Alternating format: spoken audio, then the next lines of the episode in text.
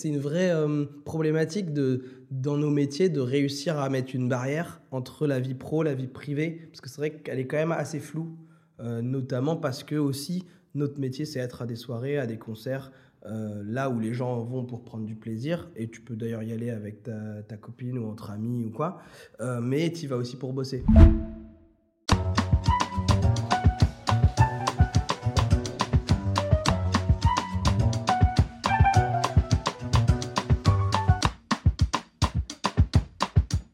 Bonjour à tous, aujourd'hui on a la chance d'accueillir Nicolas qui est le manager de plusieurs artistes avec son agence Next One Agency et qui fait aussi partie de pas mal d'associations. Donc on a pas mal de sujets à discuter avec lui. Salut Nicolas, comment ça va?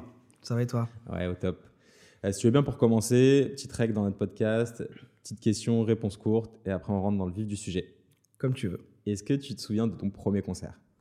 Euh, mon premier concert, je pense que c'était Superbus. Je devais avoir 10 ans, 12 ans, quelque chose comme ça.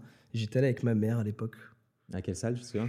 Ah, c'était à Évry, mais alors je saurais pas te dire le nom de la salle. Bah, euh, L'équivalent du, du mini Zénith d'Evry, tu vois, mais euh, je saurais pas te dire le, le- le nom de la salle. Et ton tout premier job?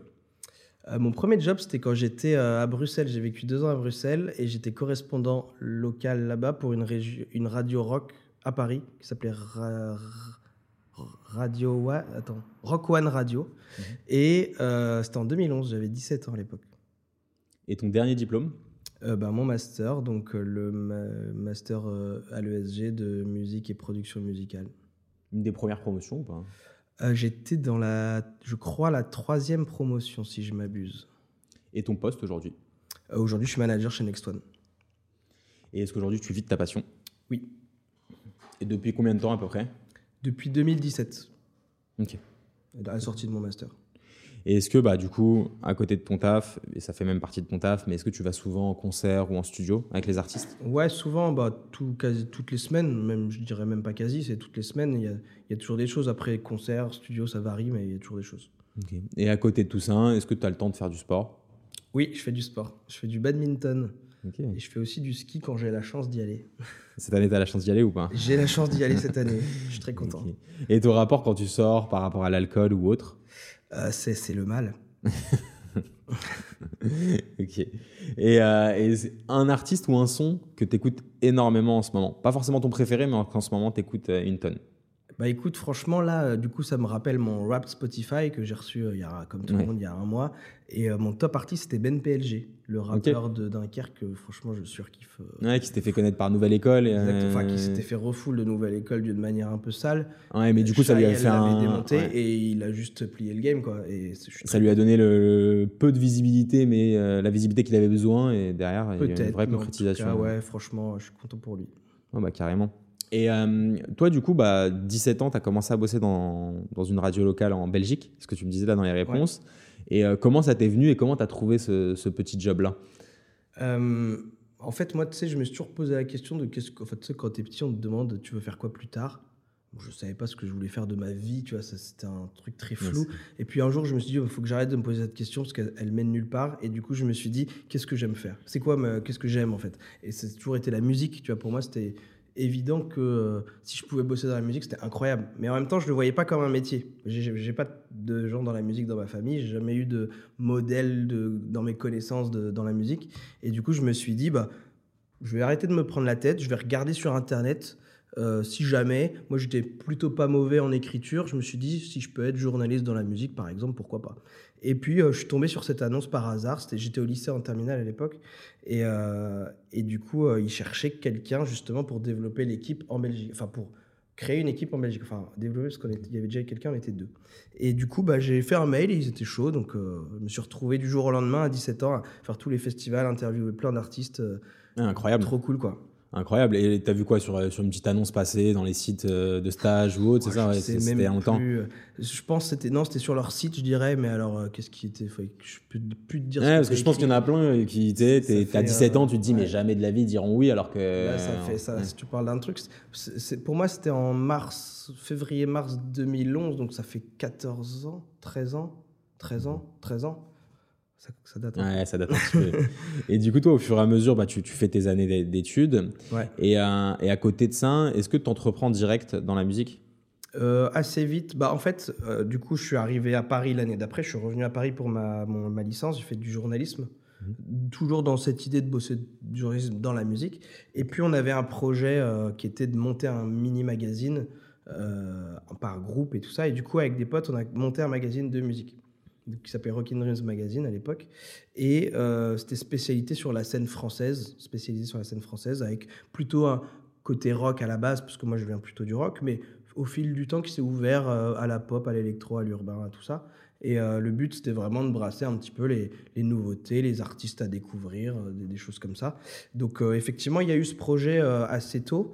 Et puis, bah, on, a, on a capitalisé un petit peu sur ce magazine-là pour créer des soirées. On a monté deux festivals, un à Paris et un à Bruxelles. Euh, on a fait des soirées, il y en avait une mensuelle au Gibus Club à l'époque, quand ça existait encore. Euh, qui était la Raise Your Scene, qui avait lieu donc tous les mois. Euh, on en a fait une dizaine, je crois. c'est-à-dire, toi, au début, quand tu crées ce magazine-là, c'était pour un projet scolaire, quoi, un projet d'études. C'est ça. Et tu, tu, le, tu le postais sur un blog, sur quelque chose comme ça? En fait, nous, on devait monter, enfin, créer un magazine et le faire imprimer. Mhm. et le donner euh, au, prof, tu vois. Et puis moi je me suis dit, bah maintenant que j'ai ce magazine, c'est quand même con de ne pas l'exploiter. Donc je l'ai mis sur euh, une liseuse euh, web qui s'appelle Issue. Mhm. Et du coup, tu peux le regarder, tourner les pages, enfin comme si c'était un vrai magazine, mais sur ta tablette ou ton ordi. Et, et, du coup, bah, une fois que le truc était créé, lancé, je me suis dit, bah, je peux en faire un deuxième, et puis, et puis on verra bien. quoi. Et puis au final, on a fait je veux pas te dire de bêtises, mais une dizaine de numéros. C'était un trimestriel, parce que j'avais quand même pas non plus. C'est quand même très prenant comme, mhm. euh, comme boulot, mais, euh, mais euh, on en a fait quand même quelques-uns. Et puis au début, c'était que web, et puis on s'est mis en imprimé. Au début, 500, après 1000. Puis le dernier qu'on a fait, c'était un partenariat avec une marque. C'était Firestone à l'époque où ils se lançaient dans la musique, avant les festivals.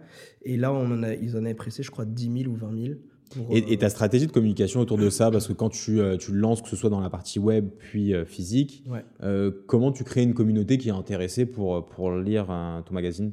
Franchement, je me suis jamais trop posé la question. Hum, je n'ai pas eu de formation de com et c'était pas mon point fort.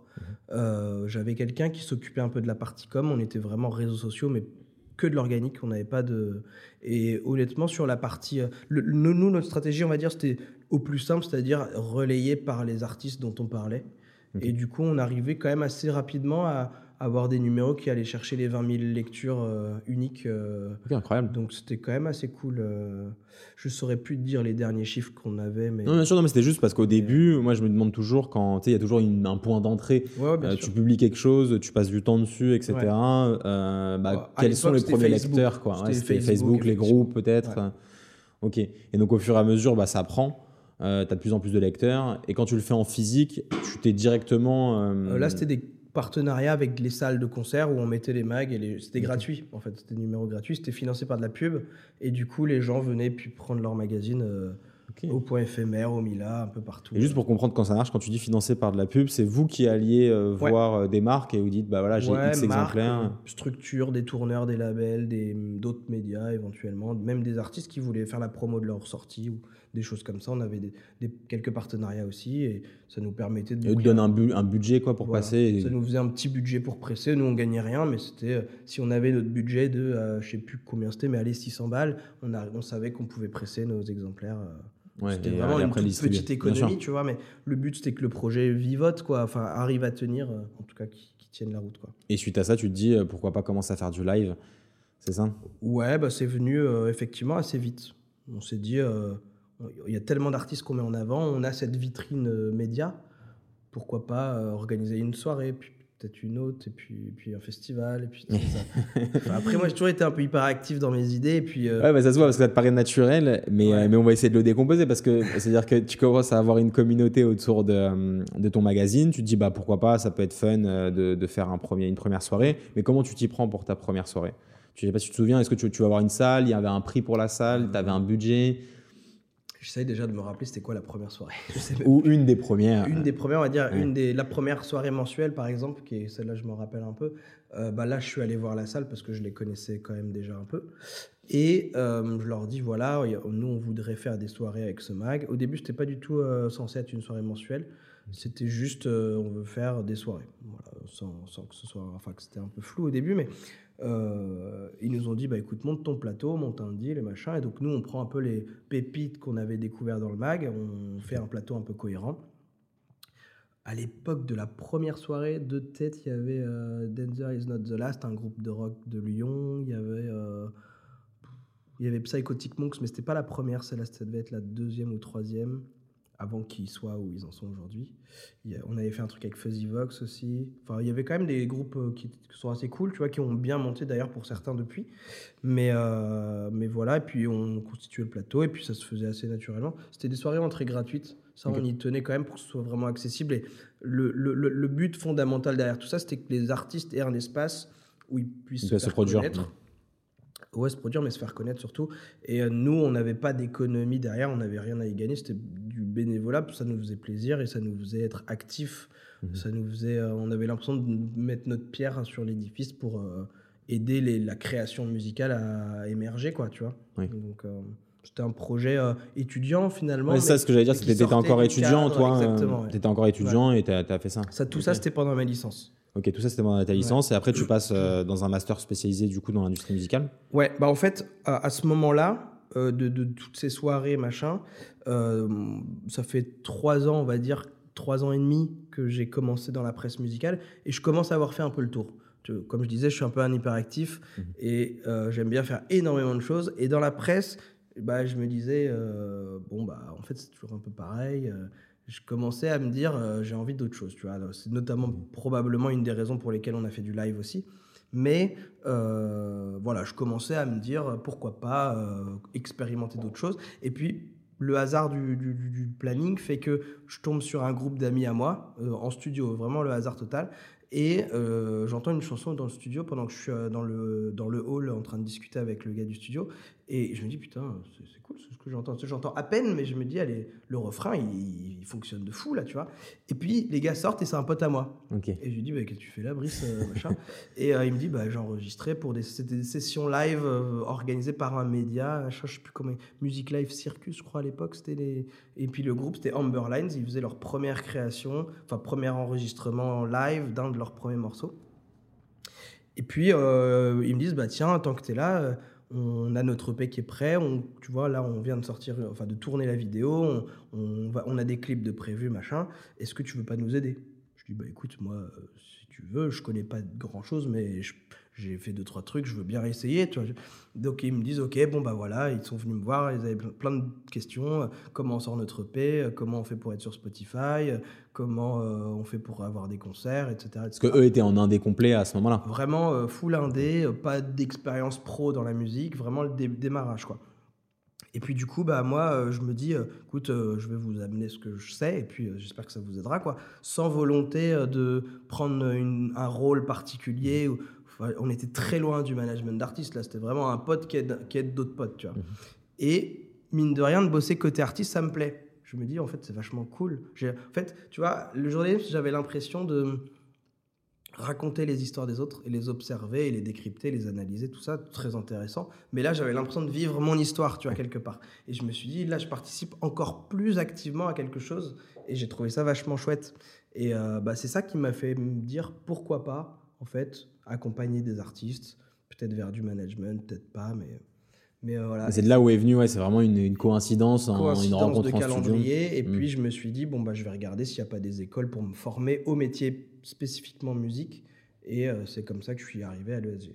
Et tu as fait ton master à l'ESG où tu as, vu un peu les différents, quoi, des différents pôles un peu de l'industrie ouais, bah, musicale? Après, ça forme à tout. tout, tout. Toutes les branches de l'industrie. Tu peux faire un peu tous les métiers derrière. C'est vraiment l'industrie de la musique. Quoi. Ok.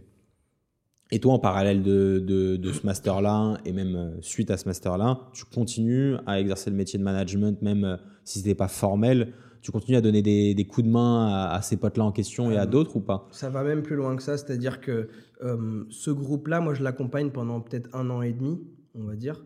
Et puis, ils se séparent. C'est une embrouille entre, entre des gars. Et bon, ça arrive, tu vois. Mais trois des gars se disent, nous, on veut continuer. on veut monter notre nouveau projet, un nouveau projet qui nous ressemble encore plus, parce que bon, des distensions artistiques, comme il y en a très souvent, tu vois. Et eux, ils voulaient partir vers quelque chose de plus produit, de machin, alors que d'autres voulaient rester sur un côté plus roots. Bon, voilà. donc ils montent leur truc et, et ce groupe deviendra Télégraphe que j'accompagne encore aujourd'hui. Et du coup, moi, j'en étais à ce moment-là en plein, question, plein questionnement de me dire, bon, qu'est-ce que je fais? J'arrive en master, euh, euh, ça me dit bien d'accompagner des artistes, machin. Donc je me dis, écoute, je lance une petite agence dans ma tête, je commence à créer vraiment le truc, tu vois, d'accompagnement d'artistes, de machin. Et puis les gars me demandent est-ce que tu veux continuer avec nous? Je dis bah franchement euh, grave. Euh, j'écoute des trucs, je dis putain ça défonce. Enfin ces gars-là c'est des compositeurs nés, tu vois, on va dire du, du songwriting euh, pur, tu vois. Et puis quand le jour où ils me font écouter, je me dis en fait c'est encore meilleur même, j'ai envie de dire, tu vois. Et puis du coup, bah, je monte un petit peu mon agence autour de ça, autour de, pour les accompagner, pour machin. Et c'est comme ça que j'arrive sur le master avec mon projet de création d'agence. Et du coup, au lieu de faire une alternance, moi, je vais consacrer ces deux années-là à monter ma boîte. Ok, super. Et à monter le projet, quoi, en fait. C'est là où tu as monté Next One Agency, à ce moment-là Exactement. Parce que du coup, j'avais trois jours de cours, euh, trois jours de cours par semaine. Et euh, bah, le reste du temps, je bossais mon projet, quoi. Et tu étais seul dans ce projet-là ou tu t'es euh, Au début, on était plusieurs et au final, bah, les choses se sont faites de telle sorte que il euh, y en a une qui n'a pas voulu continuer parce que c'était pas vraiment ce qu'elle voulait faire. Et puis une autre qui était juste là pour donner un coup de main, mais au final, elle était, elle n'en était pas du tout là. Euh, et puis du coup, j'ai continué tout seul parce que ça s'est fait comme ça. Et puis au final, je pensais pas plus mal parce que économiquement, à plusieurs, c'est pas facile au début. Mmh. Ça aurait pas été viable, je pense. Bah, justement, d'un point de vue économique, toi, au début, je suppose, bah, la première année, quand tu as commencé à travailler avec tes potes, tu disais que c'était service euh, entre potes, donc il n'y avait pas d'économie dessus. Euh, tu me dis si je me trompe, mais enfin, il n'y avait pas d'économie. Euh, ah, au tout début, il n'y avait euh, quasiment pas d'économie. Ouais. c'était vraiment. Et quand tu commences à monter cette structure-là, est-ce que tu déjà comment tu la montes? Est-ce que c'est as monté quoi comme structure? Et après, est-ce que tu, tu te lis juridiquement avec un contrat de management ou autre avec ce groupe-là ou avec d'autres avec lesquels tu bosses? Ouais, bah là quand, quand j'ai monté ce projet-là, effectivement, c'était dans une volonté plus professionnelle et du coup dès le départ euh, avec euh, du coup Télégraphe, qui était le premier groupe qu'on a accompagné euh, dans l'agence, c'était vraiment de se dire, OK, là, on fait les choses dans les clous, donc il y aura un contrat qu'on va faire, qui, il y aura une rémunération dans les cadres légaux, évidemment. Mmh. et puis voilà, on a construit ça ensemble, en fait. Et, mmh. et du coup, c'est très sain aussi, tu vois. Et ça a pris beaucoup de temps parce qu'évidemment, moi, j'avais pas la structure au début, machin. Donc après, j'ai créé en parallèle, donc je ne saurais plus dire exactement si c'était première année, deuxième année, machin, mais c'était une micro que j'ai créée. L'avantage, c'est que c'est facile. Tu as une compta qui est ultra light. Parce que moi, la compta, c'est un peu ma bête noire. Et puis, tu n'as pas trop de, gestion et tout ça. Et ça tombe bien parce que j'ai pas le temps d'en faire. Donc, euh, donc voilà. Et puis, euh, bah, ensuite, j'ai créé mes contrats, enfin avec un avocat évidemment. Euh, ça, assez tôt, tu es allé. Euh, ouais, bah, je voulais que ce soit fait de la bonne manière. Et, puis, moi, j'avais quand même des, des, des, choses que je, qui étaient assez claires dans ma tête que je voulais faire et que je voulais pas faire. Et du coup, c'était bien que ce soit. Comme par exemple, sur, sur, sur, les grandes lignes, c'est quoi des, des, missions que tu voulais faire ou que tu voulais pas faire? Par exemple, mais en gros, oui, que ce soit vraiment que tout soit figé dans un contrat et puis que ça par exemple, tu vois, en management, il y a un truc qui s'appelle la sunset clause, je sais pas si tu, tu connais, mais en gros, de dire que le, jour où le contrat s'arrête, tu vas avoir une dégressivité de rémunération au-delà du terme pour, parce que justement la rémunération du manager, elle est vachement en décalage par rapport à la rémunération, enfin, aux actions que tu entreprends. Tu, en gros, tu es payé un an, voire deux ans plus tard. il y a un vrai coup d'opportunité, donc si. Euh, c'est ça, en gros, tu as cette dégressivité. Et puis moi, bah, le concept, évidemment, euh, c'est logique, mais je voulais introduire une notion euh, de, que ça dépende de la durée de collaboration avec les artistes, par exemple. Si tu bosses euh, pendant un an et demi avec un artiste et que tu as trois ans de Sunset Clause, c'est pas cohérent. Et à l'inverse, tu bosses 20 ans avec un artiste et tu as six mois de Sunset Clause, ça marche pas non plus. Donc je voulais vraiment inclure des notions comme ça. Il y a plusieurs détails, je saurais pas tout te redire parce que pareil, ça date, mais il y a pas mal de choses comme ça que, que je voulais faire à l'époque et, et, qui encore aujourd'hui euh, je les ai toujours dans mes contrats parce que ouais, parce que c'est hyper intéressant parce que tu as, anticipé un truc euh, je pense qui est, qui est un peu euh, qui arrive hyper fréquemment aux managers c'est à dire que vous rencontrez à un moment donné où vous êtes à un certain niveau et du coup, bah, c'est un peu, tu rends des services, il n'y a pas forcément une rémunération parce que le groupe ne gagne pas encore forcément mm. de l'argent. Et après, quand ça évolue, j'ai l'impression que souvent, il y a des frictions où après, le, groupe va chercher un manager parfois plus expérimenté, avec plus ouais, de... Euh, peut-être, ouais. Après, effectivement, bon, déjà, j'ai été bien accompagné par l'avocat euh, qui m'a accompagné à ce moment-là. Mais aussi, euh, bah, le fait que j'ai mon master, que j'avais un peu d'expérience, ont fait que j'ai pu anticiper pas mal de choses parce que je les avais vues aussi, ces choses-là. Ok. Ok. Et du coup, ça t'a permis d'anticiper ces choses-là parce que... ok. Ok, très clair. Et, hum, au début, quand tu commences à manager euh, un groupe, un artiste, peu importe, c'est quelles vont être les, rémunérations du manager? En, pourcentage, je sais que c'est aux alentours de 10%, mais en source de, hum, de rémunération Est-ce que c'est live? Est-ce que c'est les, euh, je sais pas, les ventes d'albums? Hum, Ça, ça dépend vraiment de la typologie de tes projets. Euh, sur un groupe de rock, ça va plutôt être le live. sur un artiste électro, par exemple, ça plutôt pas forcément. Enfin, si c'est du DJ set et tout et qui tourne beaucoup, ça va être le live. Mais si c'est un, producteur qui fait de la synchro, par exemple, bah, ça va être plutôt la synchro. Euh, si c'est euh, quelqu'un qui fait de la chanson variété qui passe à mort à la radio, bah, ça va être les droits d'auteur, etc. Ça dépend vraiment de chaque projet en fait. Moi, en tout cas, comment ça s'est fait euh, bah, comme Télégraphe était le premier groupe qu'on a accompagné, sur lequel il y a eu vraiment une économie qui s'est mise en place en 2-3 ans. C'était d'abord le live, évidemment et le streaming qui est arrivé assez vite parce qu'on a eu la chance d'avoir un soutien éditorial qui soit assez fort euh, au bout du deuxième single. Et du coup, euh, ça nous a permis d'assez vite à accumuler quelques millions de streams et ça génère quand même un peu de revenus. Donc, euh, et, et, sur ça, toi, en tant que manager, tu prends directement ton pourcentage, c'est ça? Ouais. Ok. Donc, ça veut dire que quand les artistes avec lesquels tu travailles, pour bien qu'on comprenne les sources de rémunération d'un manager, quand les artistes avec lesquels tu travailles euh, font une date ou euh, font X euh, score en streaming, et ben toi tu vas prendre ton pourcentage dessus. La, logique c'est vraiment de se dire on travaille ensemble main dans la main. si ton projet marche, c'est en partie parce que j'ai travaillé dans, le, dans ce sens-là.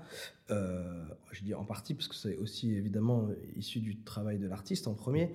Mais du coup, et si ça marche pas, c'est aussi parce que j'ai pas soit suffisamment bossé, soit pas dans la bonne direction, peut-être. Euh, mais en tout cas, forcément, les revenus du manager sont indexés sur ceux de l'artiste. Et du coup, euh, la logique, c'est euh, dès que l'artiste perçoit de l'argent, bah, le manager va percevoir une commission sur ce qu'il a perçu. Et, et tu disais tout à l'heure que c'était un an après que généralement les commissions étaient perçues. C'est, Ça, c'est schématique. C'est, juste que effectivement, tu vois, le, les droits de streaming, ils arrivent toujours en mmh. décalage. Alors déjà, quand tu es chez TuneCore, en général, tu bon, c'est au mois ou au trimestre, je sais plus, chez TuneCore et les agrégateurs. Quand tu es chez un distributeur, c'est tous les trois mois, puis ils ont encore euh, deux mois pour te verser, puis machin. Donc en fait, tu, les perçois six mois plus tard. Euh, quand c'est des droits d'auteur, j'en parle même pas, tu vois. Donc euh, effectivement, selon les selon les, les, types de versements, enfin de rémunération, tu vas avoir des décalages parfois importants. Là, par exemple, on a fait une synchro avec Lancôme pour un artiste électro que j'accompagne, Madsen. Euh, c'était de la télé en Chine. Euh, je ne sais pas te dire quand est-ce qu'on va récupérer les droits d'auteur, parce que le système de droit chinois, je ne sais même pas qui gère ça. Enfin, c'est hyper opaque en fait. Et déjà, l'inter, c'est compliqué, mais alors.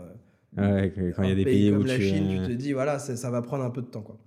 Euh, et, et, toi, à ce moment-là, est-ce que tu arrives à en vivre directement ou euh, tu fais un alimentaire ou autre à côté? Moi, aujourd'hui, je fais rien à côté. Ah, aujourd'hui, mais à ce moment-là, quand, quand tu sortais un peu d'études, on va dire, euh, parce que moi, je, je sais qu'il y a, enfin, je connais pas mal de managers qui au début ben, ont bossé, même encore maintenant, euh, les rémunérations sont, sont minces. Souvent, euh, ça dépend des artistes, bien sûr. Bah, en fait, moi, j'ai eu la chance, c'est que euh, quand je suis sorti d'études, j'ai fait tout de suite. C'était mon stage de fin d'année, mais en fait, c'était un CDD d'un an, quasiment. Je fais 11 mois, je crois. Et j'ai bossé chez Bellevue Musique, qui est une grosse agence de management. du coup, on gérait des artistes comme Gaspard Royan, Gauvin Serre, Peter Von Paul, les Buns, les. Je sais plus, même plus qui. Mais on en avait une quinzaine, une vingtaine. Et euh, bah, du coup, là, j'étais payé.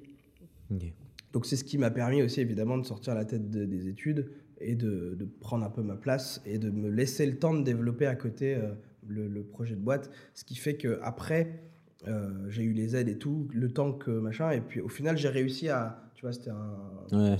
j'ai réussi à garder la tête hors de l'eau tout du long, quoi. J'ai eu beaucoup de chance là-dessus, mais. Donc ça c'est bien croisé, c'est-à-dire que le moment où tu as arrêté d'avoir euh, les aides chômage ou autres, les rémunérations du management commençaient à grossir un peu plus. Après je fais aussi du conseil à côté qui fait que ça amène d'autres types de rémunérations aussi évidemment, mais euh, l'ensemble fait que j'ai pu euh, assez vite, quasiment tout de suite, effectivement, j'ai réussi à, à, percevoir une rémunération qui était suffisante pour en vivre. Quoi. Et, euh, et sur, euh, donc tu, tu, vivais assez rapidement du management, même si tu faisais un peu de conseil, mais c'était du management que tu vivais principalement. Et euh, sur l'émission, parce que quand, quand, on préparait cette interview, on, se demandait bah, sur un groupe ou un artiste, peu importe, sur lequel tu es bah, un peu le premier professionnel à travailler avec eux. Le manager, c'est souvent ça.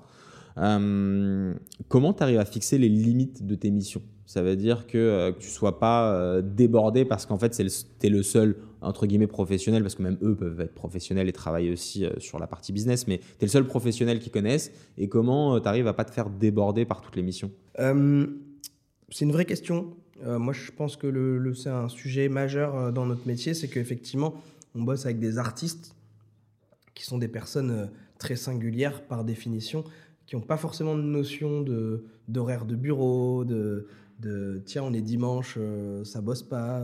Moi, je reçois des fois des messages euh, à 6 heures du mat. Enfin, tu vois, il n'y a, vraiment pas de. Et, et, en même temps, c'est pas, c'est pas qu'ils ont un côté toxique, c'est que pour eux, leur projet, c'est 7 jours sur 7, 24 sur 24, il n'y a pas de pause.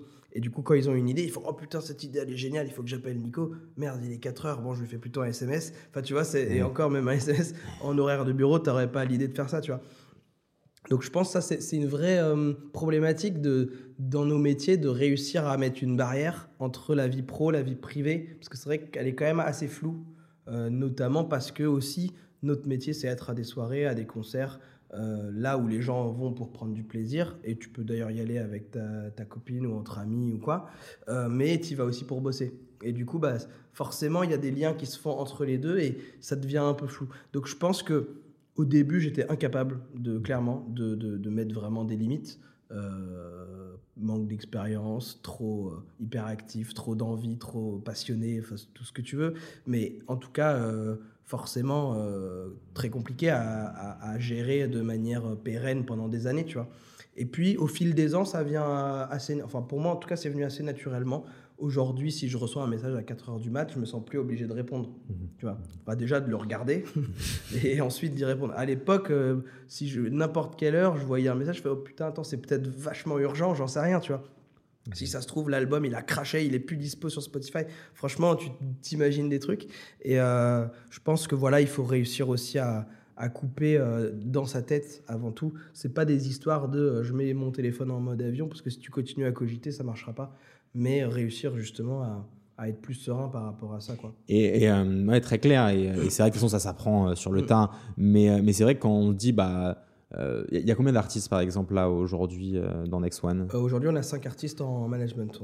donc 5 artistes, tu peux vite être hyper débordé si tu mets pas certaines limites. Et donc tu fixes l'émission, tu dis bah je m'occupe de ça, ça, ça et ça avant de commencer à travailler avec quelqu'un, avec quelqu'un aujourd'hui, hein, sans parler peut-être de ton groupe depuis le départ. Euh, bah, L'émission qu'on va aborder, en gros, de base, dans nos contrats, ça va être à peu près les mêmes, à peu près en général, euh, qui sont des missions vraiment l'ensemble du développement du projet. Euh, et après, effectivement, dans la pratique, quand j'arrive sur un projet, les missions, on va dire, je vais les prendre une par une. Et puis ça va se mettre en. Il n'y a pas de collaborations qui vont être pareilles, ça de toute façon. Il y a des projets qui vont être déjà staffés, par exemple, il va y avoir un régisseur. Donc euh, tout ce qui est euh, technique, machin, il n'y a, a, pas besoin de vraiment mettre les mains dedans. Il y en a d'autres, techniques, ils y connaissent rien. Je dois même faire des fiches techniques des fois, tu vois. Alors je ne suis pas du tout ingé son. Alors j'ai appris sur le tas, euh, notamment parce que je bosse avec des artistes qui sont aussi ingé son et qui m'ont appris plein de choses. Mais. Et voilà, tu vois, il faut vraiment avoir ce côté couteau suisse, être capable de faire plein de missions. Et puis, euh, bah après, ça s'adapte en fonction de chaque projet. Tu, tu, euh, tu, réponds à, un besoin, en fait. Tu vois, tu, et, et l'important, c'est d'être utile simplement. Quoi. De faire avancer le projet, peu importe le, niveau de l'artiste et s'il est, équipé d'une grosse équipe pro et toi tu viens t'ajouter à ça ou si. C'est ça. Si vraiment tu es le premier partenaire, tu vas pas du tout travailler de la même manière que si euh, c'est un ami tourneur qui t'a appelé, disons on a besoin d'un manager, il y a déjà un label, il y a déjà machin. Effectivement, ça va pas du tout être la même configuration. Dans la deuxième config, tu vas plutôt être en chef de projet un peu euh, amélioré, on va dire, tu vois. Alors que dans la première, tu es vraiment le premier partenaire de l'artiste as un rôle de défricheur, de, de, mise en avant, de, de développeur, d'artiste vraiment à l'échelle numéro un. Quoi. Mmh. Donc, c'est pas la même fonction. Et, et toujours, il y a un contrat de management qui lie cette relation de travail? Alors, oui, dans l'idée, il y a toujours un contrat. Enfin, mmh. tous les managers ne signent pas forcément de contrat. C'est des relations de confiance avant tout. un contrat de management, on va dire, euh, certes, tu es protégé, ça se casse pas comme ça. Et en même temps, un artiste qui veut plus bosser avec toi, tu vas, difficilement l'obliger. Donc, c'est un contrat qui en même temps euh, cadre des choses, mais en même temps, le jour où, ça va plus, ça va plus. Donc, il n'y a pas de, miracle, en fait. Tu vois, Donc, j'ai envie de dire, euh, qu'importe presque le contrat. Alors, il y en a évidemment, c'est nécessaire quand même, mais ce qu'il faut, c'est surtout que les relations soient saines de, à la base et puis que ça se développe d'un commun accord, euh, de la bonne manière, euh, pour les bons objectifs, pour les bonnes raisons, etc. Ouais, c'est comme ça que vous allez main dans la main faire du développement et pas avoir euh, des intérêts qui et puis après, ça peut, on peut se rendre compte au bout de deux ans qu'on n'est pas parti dans la bonne direction et on, recadre un peu, on change de direction. C'est possible aussi, bien sûr. Hein, et quand tu vois, par exemple, enfin, quand tu vois qu'avec un, un, groupe, ça se développe pas comme tu le souhaiterais ou comme eux le souhaiteraient, Comment ça se passe pour euh, pivoter un peu? C'est quoi Vous vous posez, vous reparlez stratégie? Vous, euh, Comment ça se passe un peu? Ah bah oui, euh, on est constamment... Enfin, une stratégie, elle est faite pour être changée, j'ai envie de dire. De toute façon, on s'adapte constamment. nous, on cale des stratégies, on va dire, très en amont. Mmh. Trois mois avant, six mois avant la sortie, des fois même plus. ça dépend aussi des types de sorties, évidemment, mais euh, derrière, euh, on va se rendre compte que euh, tiens, il y a tel truc qui arrive, mais pas là où on aurait voulu que ça arrive. Bon, bah, on réadapte tout en fonction. S'il y a une tournée, mais qui est, finalement c'est un, c'est trois mois plus tard que ce qu'on pensait, bon bah on réadapte les sorties, machin. Donc on est constamment en train de revisiter les stratégies, de les réadapter en fonction des, bah, de ce qui se passe sur le terrain, quoi. Et toi, les, artistes avec lesquels euh, tu travailles, du coup, comme il y a forcément ce lien euh, par rapport à d'autres métiers, même dans la musique, mais il y a forcément ce lien de, confiance, de croire au projet, parce que euh, d'un côté, ça va te prendre, ça va être hyper chronophage au début et ça va pas être directement rémunérateur. Toi, comment tu choisis les artistes avec lesquels tu vas travailler? Bah, C'est du coup de cœur. Moi, pour moi, il y a deux, on va dire, il y a deux critères réels qui sont hyper importants. C'est un, il faut que le projet me plaise et deux, il faut que j'ai une vision sur le projet. C'est-à-dire, s'il y a un projet que j'adore, mais alors je vois pas du tout où l'emmener, bah, c'est que c'est pas un projet pour moi et je vais, je vais me contenter de l'écouter sur Spotify, tu vois. Si par contre, euh, il y a un projet euh, que, que, vraiment euh, je trouve ça incroyable, ça me parle et je vois exactement où l'emmener, bah, il y a un truc à faire. Après, bon, ça se fait ou ça se fait pas, c'est évidemment, il faut qu'il y ait le feeling aussi, humain et pro et tout ça.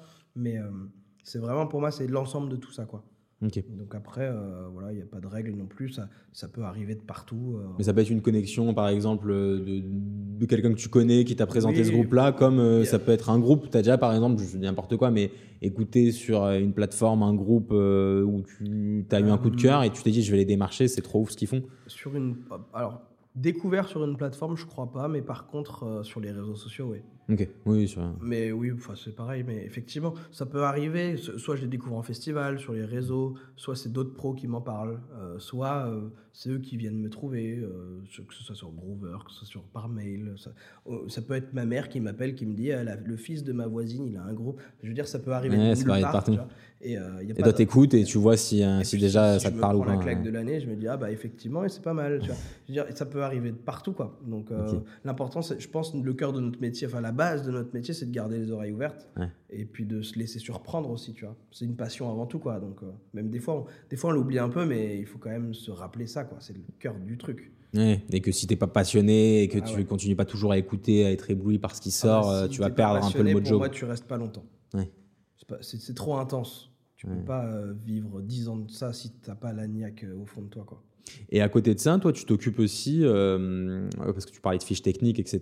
C'est-à-dire que tu aides aussi les artistes sur la partie live, sur la partie. Euh, tu travailles avec les bookers. Comment ça se passe sur tout ce qui est euh, ouais, tourné Sur la partie live, bah, mettons, moi, j'ai commencé à accompagner un artiste. S'il n'y a pas de tourneur ou de booker, c'est moi qui vais prendre ce rôle-là pendant un temps. Parce que mon boulot, c'est de développer le projet. Ça passe aussi par le live. Même si, évidemment, j'ai pas autant de temps de contact, de compétences même, j'ai envie de dire, euh, qu'un vrai tourneur, un vrai booker, euh, bah, mon boulot, c'est de limiter la casse, en fait, tu vois, d'essayer de, trouver des dates et tout ça. jusqu'à ce que quelqu'un de puisse prendre le relais. pro Mm. prenne le relais. Et euh, bah, après, j'accompagne les artistes certes- sur certaines dates, sur des résidences, parfois pour créer leur fiche technique, sur de la- des, des questions de scéno, de cette liste, de, même des configs techniques. Des fois, tu vois, ça peut m'arriver de- d'avoir des, enfin, des avis, j'en ai toujours, de toute façon. Je suis un peu chiant comme manager, j'ai des avis sur tout, moi. Mais, mais, euh, mais euh, tu vois, c'est vraiment de se dire... euh, c'est des discussions ouvertes, on brainstorm à fond et puis on en garde le meilleur, tu vois. Donc, donc oui, j'ai- je- Donc, Tu, tu leur prépares, euh, tu prépares avec eux euh, le show. Euh, tu parlais de résidence, etc. Et après, si bah, dès le début, il n'y a pas forcément un tourneur, comment tu vas faire pour booker leur première date? C'est quoi? C'est euh, tu vas voir des salles, tu bookes les salles un peu comme quand tu faisais des soirées avant. Comment ça marche ça? Ouais, il y a de ça. Il faut, faut créer un peu de contenu. Il faut qu'on ait idéalement une vidéo live ou à minima une vidéo, euh, même un clip, enfin quelque chose, un, support visuel, on va dire, un- une bio, un dossier de presse un peu joli.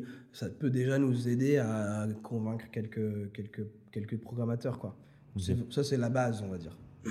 Et après, quand euh, je sais pas si toi tu te dis mais c'est trop ouf ce qu'ils font, euh, il n'y a pas encore de tourneur, tu vas aller essayer euh, d'aller dans différentes villes, euh, trouver des salles, etc. Ou, euh, ou pas forcément? Euh, tu veux me dire me déplacer dans, dans chaque ville Enfin, pour euh, ouais, organiser une mini tournée, c'est ça que je dis. Ouais, euh. bon, je peux essayer. Après, j'ai pas suffisamment de temps et, Ok. et d'énergie parce que c'est et le booking c'est hyper chronophage euh, pour vraiment. Je pourrais pas monter une tournée de 20 dates. J'ai Mhm. pas le temps, les moyens, les compétences, l'envie. J'ai c'est vraiment c'est un des pires trucs le booking, je trouve. Je déteste faire ça.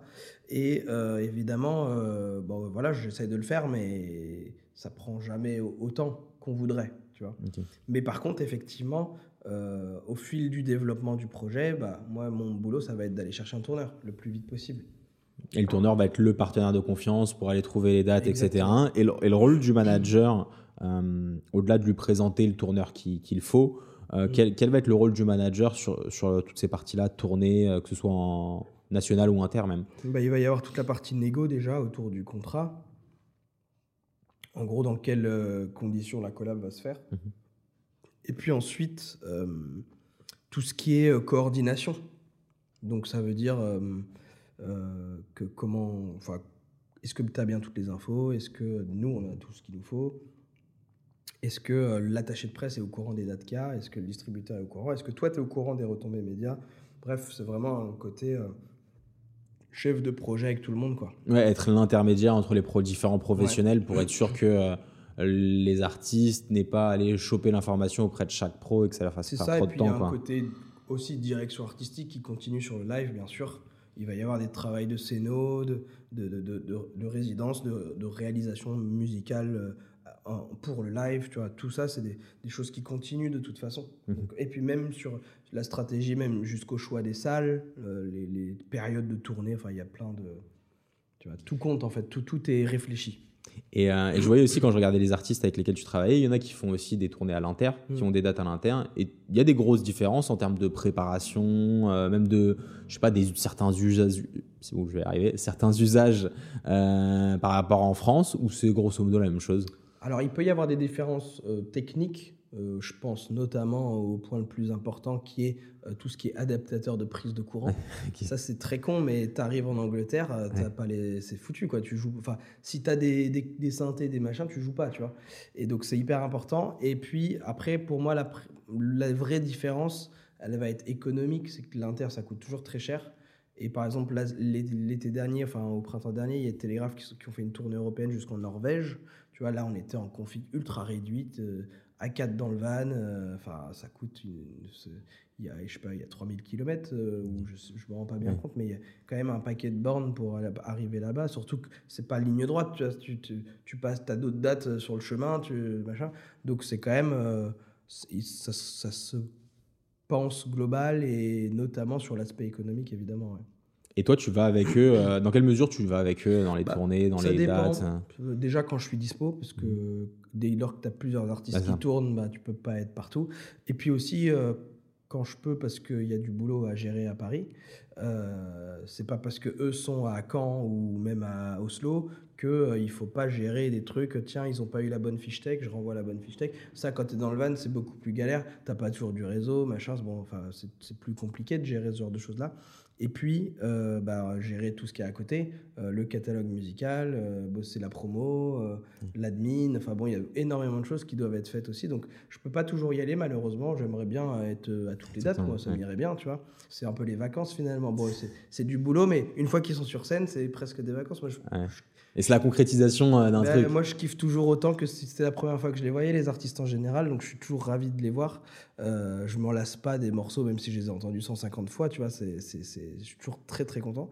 Après, je peux pas tout faire, évidemment, mais j'essaye de privilégier, évidemment, les dates où il y a une portée pro, euh, où il y a, euh, où il y a un, un enjeu pro ou promo, où il y a, euh, ou alors si c'est vraiment une très belle date et que j'ai envie de me faire un kiff, ou alors simplement parce que il y a besoin d'aide sur la partie technique, ça peut être ça aussi, tu vois. Je veux dire, euh, on réfléchit à chaque fois, quoi. Est-ce que c'est important que je sois là ou pas? Est-ce que il y a besoin d'aide? Dans ce cas-là, j'essaye de venir où je peux vraiment pas.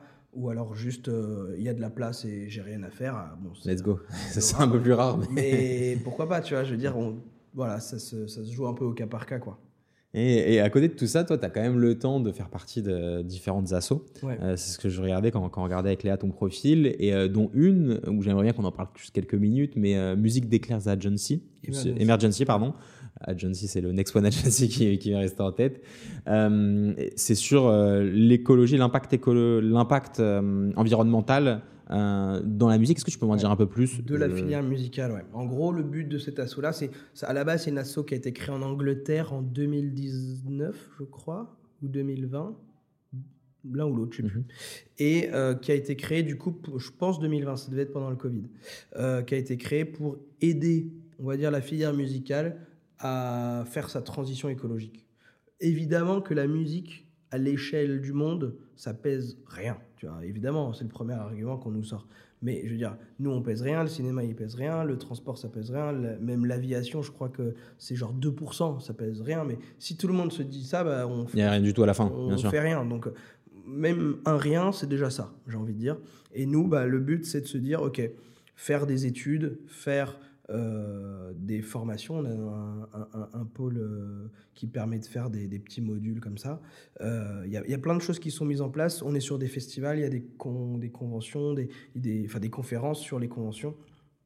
Donc plein de choses qui sont mises en place. Le but vraiment, c'est de conseiller un peu la filière et les artistes à rendre leur tournée plus vertueuse, euh, leur disque aussi plus vertueux. Peut-être faire moins de physique aussi, les- leur expliquer que voilà, euh, presser un disque 1000 exemplaires, si tu vas le vendre euh, en vendre 200, euh, c'est peut-être pas. Voilà. Mhm.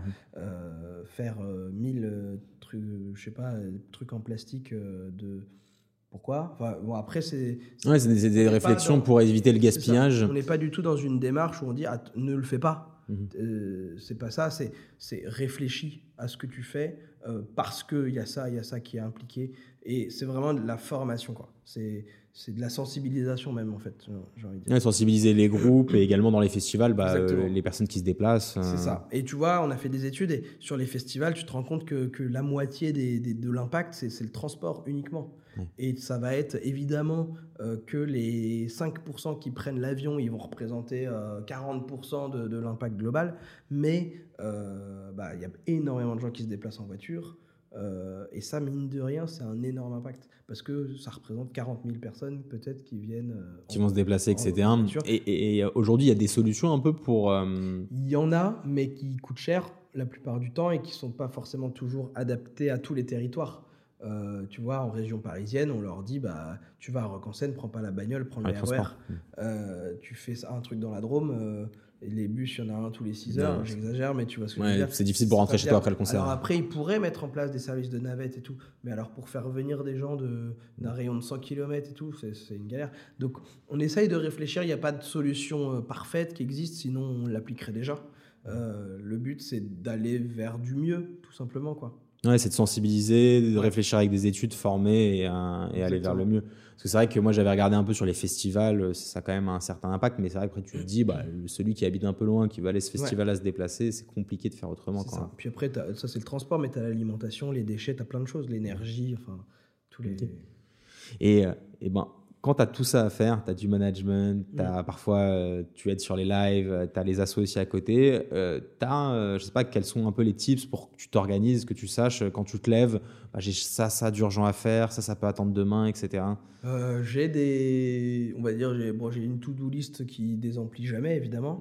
en général, j'ai mon planning de la semaine où je sais à peu près ce que je dois faire. Et je te mens pas, quasiment toutes les semaines comme ça. J'arrive le lundi matin, je suis hyper en forme. C'est un mensonge, je suis pas du tout du matin. mais en gros, hyper motivé. Je me dis, allez, cette semaine, on casse tout, machin. J'arrive, mon planning, il est, ma liste, elle est là, prêt à attaquer. Et là, je me fais défoncer. Il y a quatre urgences qui, qui déboulent. Et en fait, tout le planning, il est bouleversé, tu vois. Et en fait, j'ai envie de dire, mon quotidien, c'est ça. C'est de gérer les urgences, gérer les imprévus. Et c'est aussi ça qui est passionnant, tu vois. Mais du coup, avec l'expérience, j'ai arrêté de me faire des plannings trop figés parce que je sais que c'est impossible à tenir. C'est trop variable, trop euh, dépendant de ce qui peut arriver. Donc aujourd'hui, j'ai juste une to-do list avec des trucs à faire.